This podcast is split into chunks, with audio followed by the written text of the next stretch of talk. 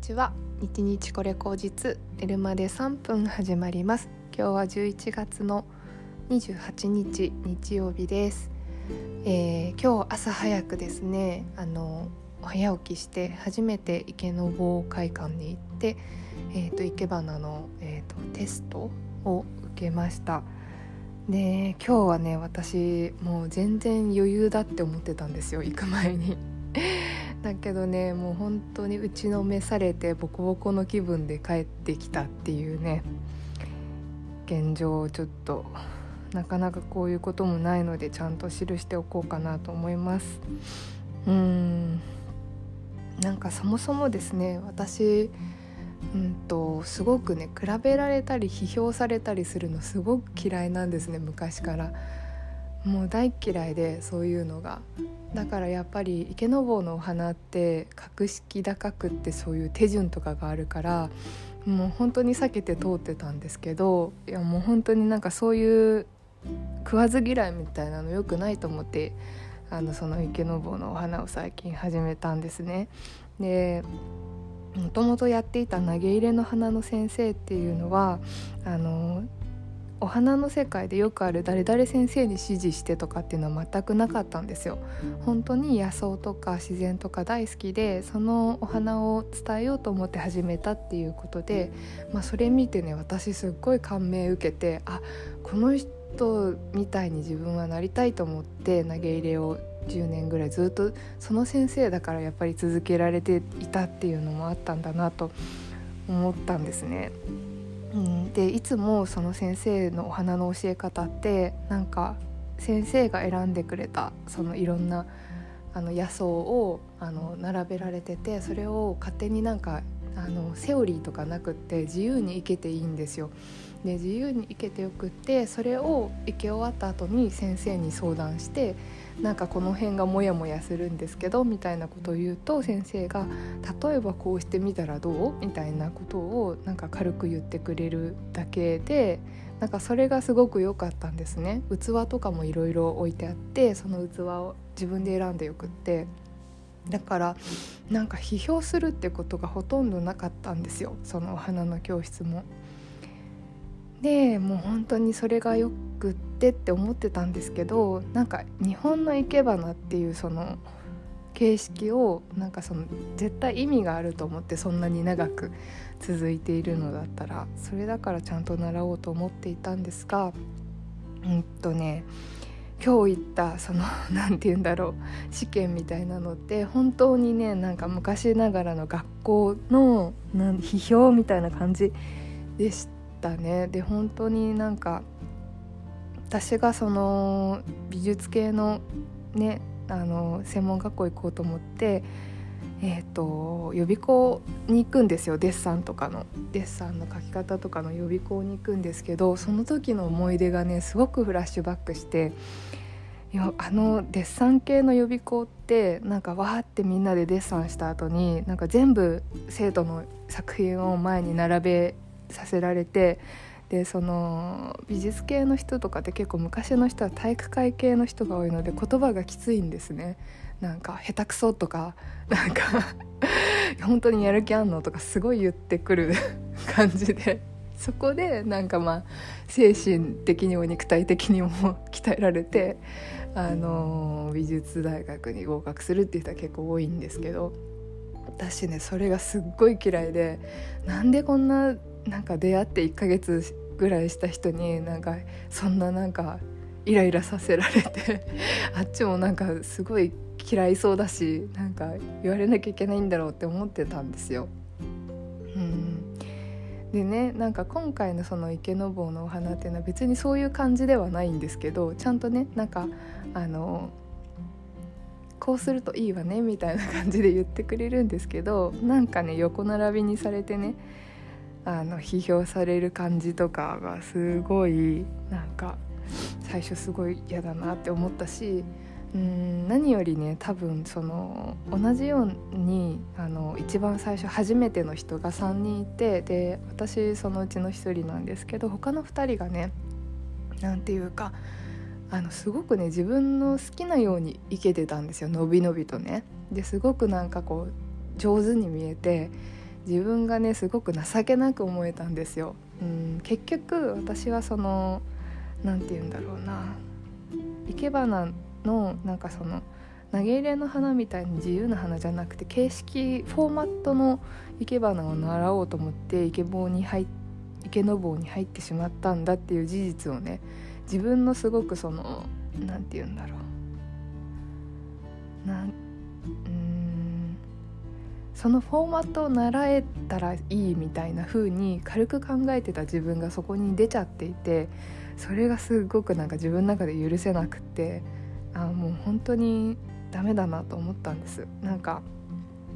うんそうじゃないと。本当に本当に自分がやりたかったことはあのちゃんと何て言うんだろうな。あの表現として自分と向き合いたかったのになんとなく私はその、うん、教科書とかに書いてあったり先生に毎回教わってたようなことをあの繰り返すだけだったんですねだから本当にその自分の中で形式に入れてしまったんですよ自分を。うん、で池坊のお花ってなんか器も決まってるし剣山に刺すしあのやり方とかも大体決まってるしっていうステップをなんか踏めばいいって思ってたんですよ自分自身が。だけどそんなことなくってなんかその制約の中にもうーん何て言うんですかね制約の中にも自由があるんですよね。だからやっぱりその制約の中でのびのびといけるとか自分の何て言うんですかね花との向き合い向き合った結果こういう風に表現するんだっていうのが絶対あるんですよ。だってお花って一つ一つ表情が違うというかなんかやっぱり違うんですよね。うん、同じバラでも同じ、うん、バラな一本一本違うんですよねその見せどころみたいなのが。あなんかそういうのを無視してなんとなくこういう形でやればいいのだっていう風にやってしまった自分がねもうすっごい許せなくってなんか絶望してしまってうーんまあ要はその昔のそのて言うんですかね人と比べられるっていう前提の中でなんかこうフォーマットをあの大体やればいい合格する認められるみたいな枠の中に自分で入ってしまったっていう事実が、うん、すごく許せなかったくる、うん、悔しかったです。もう本当に悔しすぎて もう本当にな何やってんだろうっていうふうに思って絶望してその帰りになんか近くのコーヒー屋さんでちょっと気分切り替えようと思ったらなんかそこの池坊の人がよく来るコーヒー屋さんだったみたいで「お花行けた？後なんですか？お疲れ様です」みたいな言われて今その話聞きたくないよって思ってうん もやもやしながら帰ってきたんですけどうん。これでねだからなんかそういう経験を踏まえてその自分の何て言うのかなお花の方向性をもう定めちゃってじゃあ池の棒をやめるとかもっとやっぱり投げ入れの方が私っぽいとかそういう風にするのではなくやっぱこれもなんか一つの経験なのかなっていう風に思うんですよ大事な経験、うん、多分なんかその投げ入れ10年やってすごく平穏でいられた自分が池の坊の花をやって、うん、すごくなんか平穏じゃいられなくなった自分ってなかなかないのでねこういう経験って。なので自分の肥やしにするしかないかなというふうに思うんですけれども。うーん。いや本当になんか自分が許せなくて悔しいというような感じですね。どうしてこうなっちゃったんだろうな。うんなんか小学4年生ぐらいの時に私もともと結構詩とかを書くのがすごく好きで大学の時も詩の授業とか受けてたんですけどあの詩を書いたんですよねなんか金木犀の詩を書いてそれをなんかすごくね担任の先生がなんかピッと感じるものがあってなんかある日呼ばれたんですよ。この詩ってあなたが思いついて書いたのよね全部って言われて。で誰かの写してないよねって聞かれたんですよね。誰かもともとある作品を写したりしてないよねとかって言われて。うんなんかね私はそれがすっごくショックだったんですよ。自分の何て言うんだろう才能自分のことを認めてくれてないんだなこの先生って思って。なんかこの先生も多分そういうフォーマットの中でこういう風にすればいいっていうことの中で詩を選んだりしてるんだろうなっていうのはなんとなく透けて見えちゃって 小学校4年生で。でなんかまあ平気なふりして「あ全然大丈夫ですよ映してないですよ」みたいなこと言ったんだけどなんかあ世の中ってそういうもんなんだって思っちゃったんですよその時。だからある程度のフォーマットに沿ってたら誰かが認めてくれるしみたいなでそっからなんかこうそこになんなんとなく埋まっとけばいいやみたいな自分がいてだけどちゃんと自分として表現したいこともあるのにその表現したいことを思いっきり表現すると評価されないからあの本当に親がいないところとか誰も見てないようなところで一生懸命絵描いたり あの文章書いたりとかしててなんか世の中にそれを出すっていうことがねすごくやっぱり苦手意識があったんですよ。なんかそのフォーマットに沿ってないと認めてくれないみたいな勝手な被害者意識があってうん。なんかそれのね延長線上に自分がいるんだなというふうに思ってうん。そんなすごく昔のことを自分はいまだに引きずっていてでそれでまた自分でそういうふうになんかフォーマットに沿って認められようとして 自爆して結局